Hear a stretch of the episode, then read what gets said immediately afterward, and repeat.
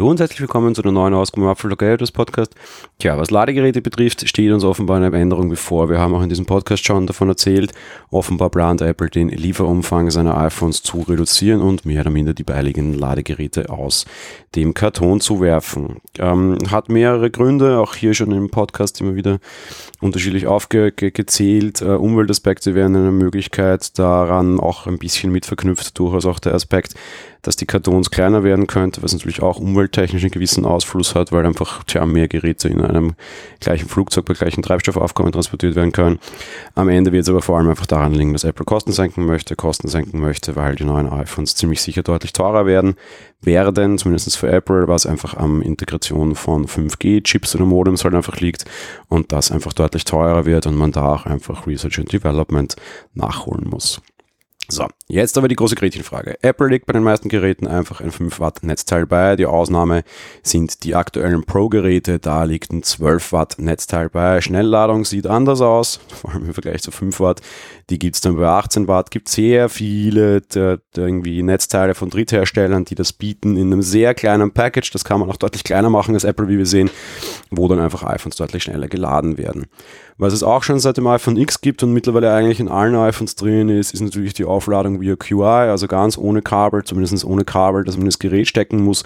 Es gibt sehr viele Möglichkeiten. Wir haben letzte Woche dazu eine Umfrage gestartet, ganz einfach, und die Frage war einfach, wie ladet ihr euer iPhone oder iPad auf? Wobei natürlich da auch die Fragestellung ein bisschen schwierig ist. Eigentlich hat man die nur aufs iPhone oder hätte ich die nur aufs iPhone beziehen müssen, weil natürlich die Ladung via QI nicht wirklich möglich ist und die Netzteile, die beim iPad beiliegen, im Zweifel beim Pro zumindest deutlich besser sind als bei anderen Geräten. Ähm, auch im Forum dann rausgekommen, eine sehr spannende Diskussion, wie immer, die, dieses Thema mit Energieverlusten, das es bei QI natürlich gibt, eine sehr einfach nachweisbare Geschichte, der ich mich insofern anschließen kann. Bei QI-Ladung werden Geräte warm, die Wärme entsteht wohl durch Energieverlust, dementsprechend verpufft quasi Stromleistung irgendwie in Wärmeentwicklung, was man eigentlich nicht braucht. Und zusätzlich auch immer wieder die Frage, was betrifft für den Akku, ob der Akku dadurch schlechter wird. Kommen wir mal zuerst zu den Umfrageergebnissen. Mit 55,2 Prozent tatsächlich ganz vorne. Ich hätte es mir ehrlich gesagt nicht gedacht. Ähm, die Apple-Netzteile, die Apple im Lieferumfang direkt dabei hat. Das heißt, über die Hälfte all unserer Leser oder all derer, die halt quasi bei der Umfrage teilgenommen haben, laden ihr Gerät tatsächlich mit dem Apple-Netzteil aus dem Lieferumfang auf. Vielleicht auch ein kleiner Wake-up-Call für Apple, wobei es hier auch, noch letzte Woche schon besprochen, durchaus Lösungen gäbe, wie die Leute durchaus an diese Geräte wieder herankommen könnten.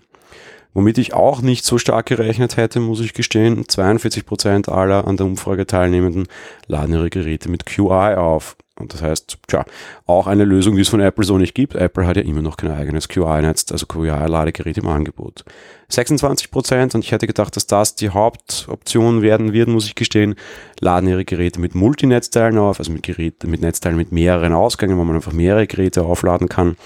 Hier mit einem Multinetzteil von Drittherstellern. Auch Apple hat sowas ja nicht im Angebot. 8% wiederum entfallen auf Apple-Netzteile, die selbst angeschafft wurden. Ich gehe mal hier von Schnellladenetzteilen aus. Klassischerweise mittlerweile die iPad Pro Netzteile wahrscheinlich. Früher musste man das, das Netzteil des MacBooks kaufen, das 29 Watt Netzteil. Das ist mittlerweile so, also das MacBook an sich jetzt zumindest nicht mehr gibt. Das Netzteil gibt es ja wohl noch.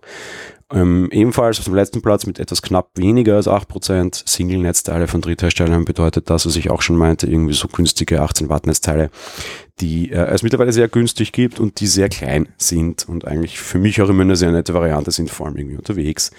Ich habe auch immer gesagt, ich erzähle hier ein bisschen von meiner persönlichen Geschichte. Mittlerweile ist es sehr einfach. Mein Dienst-Smartphone ist kurz nur auch ein iPhone SE. Ich habe einfach nur noch Geräte im Einsatz und meine Frau auch, die per QI geladen werden. Im Endeffekt lädt dieser ganze Haushalt hier mit QI, was das betrifft was äh, iPads betrifft, die landen einfach an wirklich sehr starken Multinetzteilen. Auf Reisen habe ich auch ein solches, das liefert irgendwie in einem sehr kleinen Package ähm, 100 Watt im Zweifel auf einem Kabel für mein MacBook Pro 16 oder teils auf zwei Kabel auf, damit kann ich zwei andere Geräte sehr schnell laden. Alles äh, kleiner als das normale Apple-Netzteil für mein MacBook 16 überhaupt wäre, sehr charmante Geschichte.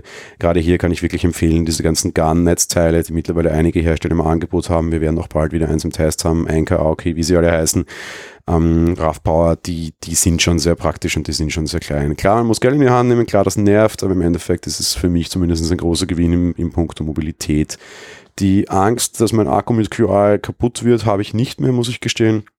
Ich habe ein iPhone X und habe mir den Akkuzustand, den Gesundheitszustand über all die Jahre mittlerweile einfach immer mitgeschrieben und der ist einfach genauso schnell verfallen wie alle anderen. Dementsprechend für mich da keine Evidenz. Könnte sein, dass der besser ist, wäre und nicht so schnell kaputt gehen würde wie sonst, aber im Vergleich zu Geräten davor oder auch im Vergleich zu aktuellen Geräten habe ich da einfach keinen Unterschied. Dementsprechend ist es für mich auf jeden Fall okay genug. Gründe, warum man das macht, gibt es einige, haben wir im Forum auch diskutiert. Empfehle ich euch den Thread dazu, war diesmal ein sehr spannender. Das war's mit der heutigen Folge. Wir hören uns dann morgen wieder. Bis dahin, ciao.